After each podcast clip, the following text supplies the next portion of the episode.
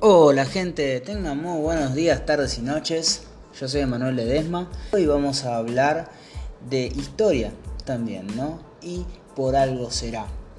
Estamos viviendo en la actualidad algo bastante interesante, que es una pandemia, está en transcurso. Eh, realmente no sabemos cómo va a continuar la vida y hay mucha gente que, que está preocupada en lo personal a mí me genera muchísima intriga cómo va a continuar la vida después de esta pandemia tan grande que afecta en lo social, en lo económico, afecta en lo cultural, afecta de muchas maneras. Sin embargo, a lo largo de la historia podemos encontrar muchísimas eh, pandemias que han generado marcas y fuertes cambios en la humanidad. El día de hoy vamos a hablar de algunas de ellas y qué cambios tan fuertes han generado en la humanidad. Desde hace muchísimo tiempo hay pandemias en el mundo. Así que hoy vamos a hablar un poquito de ello, también entendiendo de que junto al COVID-19 vamos a tener una nueva forma de ver el mundo, nuevas medidas de seguridad seguramente, de higiene pero sobre todo muchos cambios en la economía y cambios que van a hacer que la vida como la conocemos tome otra forma y cambie. No sabemos cómo, pero lo más probable es que suceda. Sin más que decir, comencemos. Uno de los primeros puntos o las primeras pestes de la que vamos a hablar es la peste de Justiniano. El imperio bizantino se encontraba en uno de sus momentos de mayor esplendor cuando una epidemia de peste vino a oscurecer el mandato del emperador Justiniano.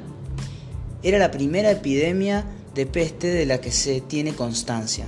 La enfermedad y con ella el miedo y la histeria se expandió por Constantinopla, una ciudad de casi 800.000 habitantes, a una velocidad vertiginosa y de allí todo el imperio, incluso el propio Justiniano fue víctima de la peste, aunque terminó recuperándose después. Al final de la epidemia, la capital imperial había perdido casi el 40% de su población, y en todo el imperio se había cobrado la vida de 4 millones de personas. Las consecuencias económicas fueron catastróficas, pues hubo momentos en el que el número de muertos superaba al de vivos. Muchos historiadores ven a este debilitamiento del imperio bizantino una de las líneas divisorias entre el ocaso de la antigüedad y la floreciente Edad Media. O sea que podemos ver que aún en tiempos súper antiguos, también vemos que hay consecuencias económicas muy fuertes y que pueden llegar a generar un cambio muy grande como es el cambio de edad, ¿no? De la edad antigua a la edad media. Eso surge por momentos específicos que son rotundos en cuanto al cambio. Ahora nos toca hablar de una que posiblemente hayan escuchado, que es la peste negra. La peste negra era y sigue siendo una gran conocida en cuanto al tema.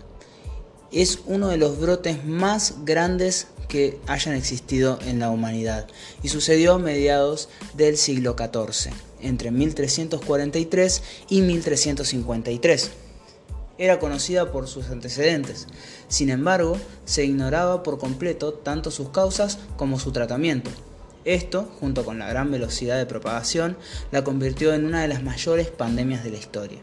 Solo cinco siglos más tarde se descubrió su origen animal, concretamente en las ratas, que durante la Edad Media convivían en las grandes ciudades con las personas e incluso se desplazaban en los mismos transportes, que eran los barcos.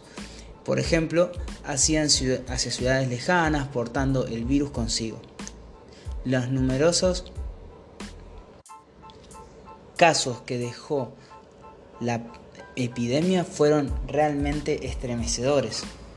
Un ejemplo, según los datos que manejan los historiadores, la península ibérica lo que conocemos como España, esa parte de Europa, habría perdido entre el 60 y 65% de la población, y en la región italiana de la Toscana entre el 50 y 60%.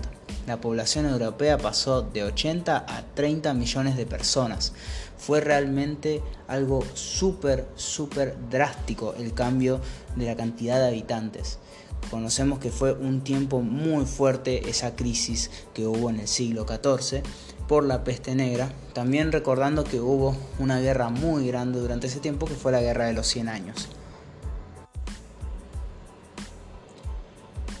Para no irnos demasiado, vamos a hablar de uno de los virus que es conocido también acá, es el VIH, el virus de inmunodeficiencia adquirida una de las pandemias más graves y más recientes conocida por la sociedad actual. Es justamente esta, ¿no? el virus de inmunodeficiencia adquirida, que es más conocido como el SIDA. Los primeros casos documentados tuvieron lugar en 1981 y desde entonces se extendió por todo el mundo, centrando gran parte de los esfuerzos de las organizaciones mundiales de la salud. Se cree que su origen fue animal y sus efectos son algo que podrían describirse como el agotamiento del sistema inmunológico, de modo que el propio virus no es letal, pero sí lo son sus consecuencias, pues dejan el organismo desprotegido frente a otras enfermedades. Su contagio se produce por contacto con fluidos corporales. A pesar de que estas vías de transmisión lo hacen menos contagioso, a priori que otros virus como la gripe, el desconocimiento inicial permitió que se expandiera con mucha rapidez. Se calcula que el VIH ha podido causar alrededor de 25 millones de muertes en todo el mundo. Es muy interesante cómo algo que conocemos ahora y que sabemos que hay tratamientos, en algún momento fue una, una situación que generaba desesperación en la gente. Porque es algo que estamos viviendo. Si bien se nos está tratando de tranquilizar y animar a que no entremos en pánico, es, es muy complicado al saber que no hay una cura, que se está trabajando en una vacuna, pero que todavía no se encuentra. Sin embargo, nos encantaría que pudiéramos estar en una mejor situación, pero es algo bueno por el hecho de que sabemos que se está trabajando en una vacuna y si podemos combatir este virus, vamos a poder mejorar muchísimo nuestro sistema de salud, nuestros protocolos sanitarios. Creo que a lo largo del mundo se ha notado primero que muchos países no estaban preparados para una situación como la que estamos viviendo por las decisiones extremas que se han tomado, pero también ayuda a que podamos mejorar eso para el futuro. ¿Qué opinas con respecto a la pandemia que estamos viviendo? ¿Qué opinas con respecto a lo que estuvimos hablando? Me encantaría que puedas comentarlo y hablármelo en mis redes sociales. Yo soy Emanuel Ledesma en Facebook, Emma N. Rose en Instagram. Y nos estamos viendo en un próximo podcast de Por algo será. Muchas gracias. Chao.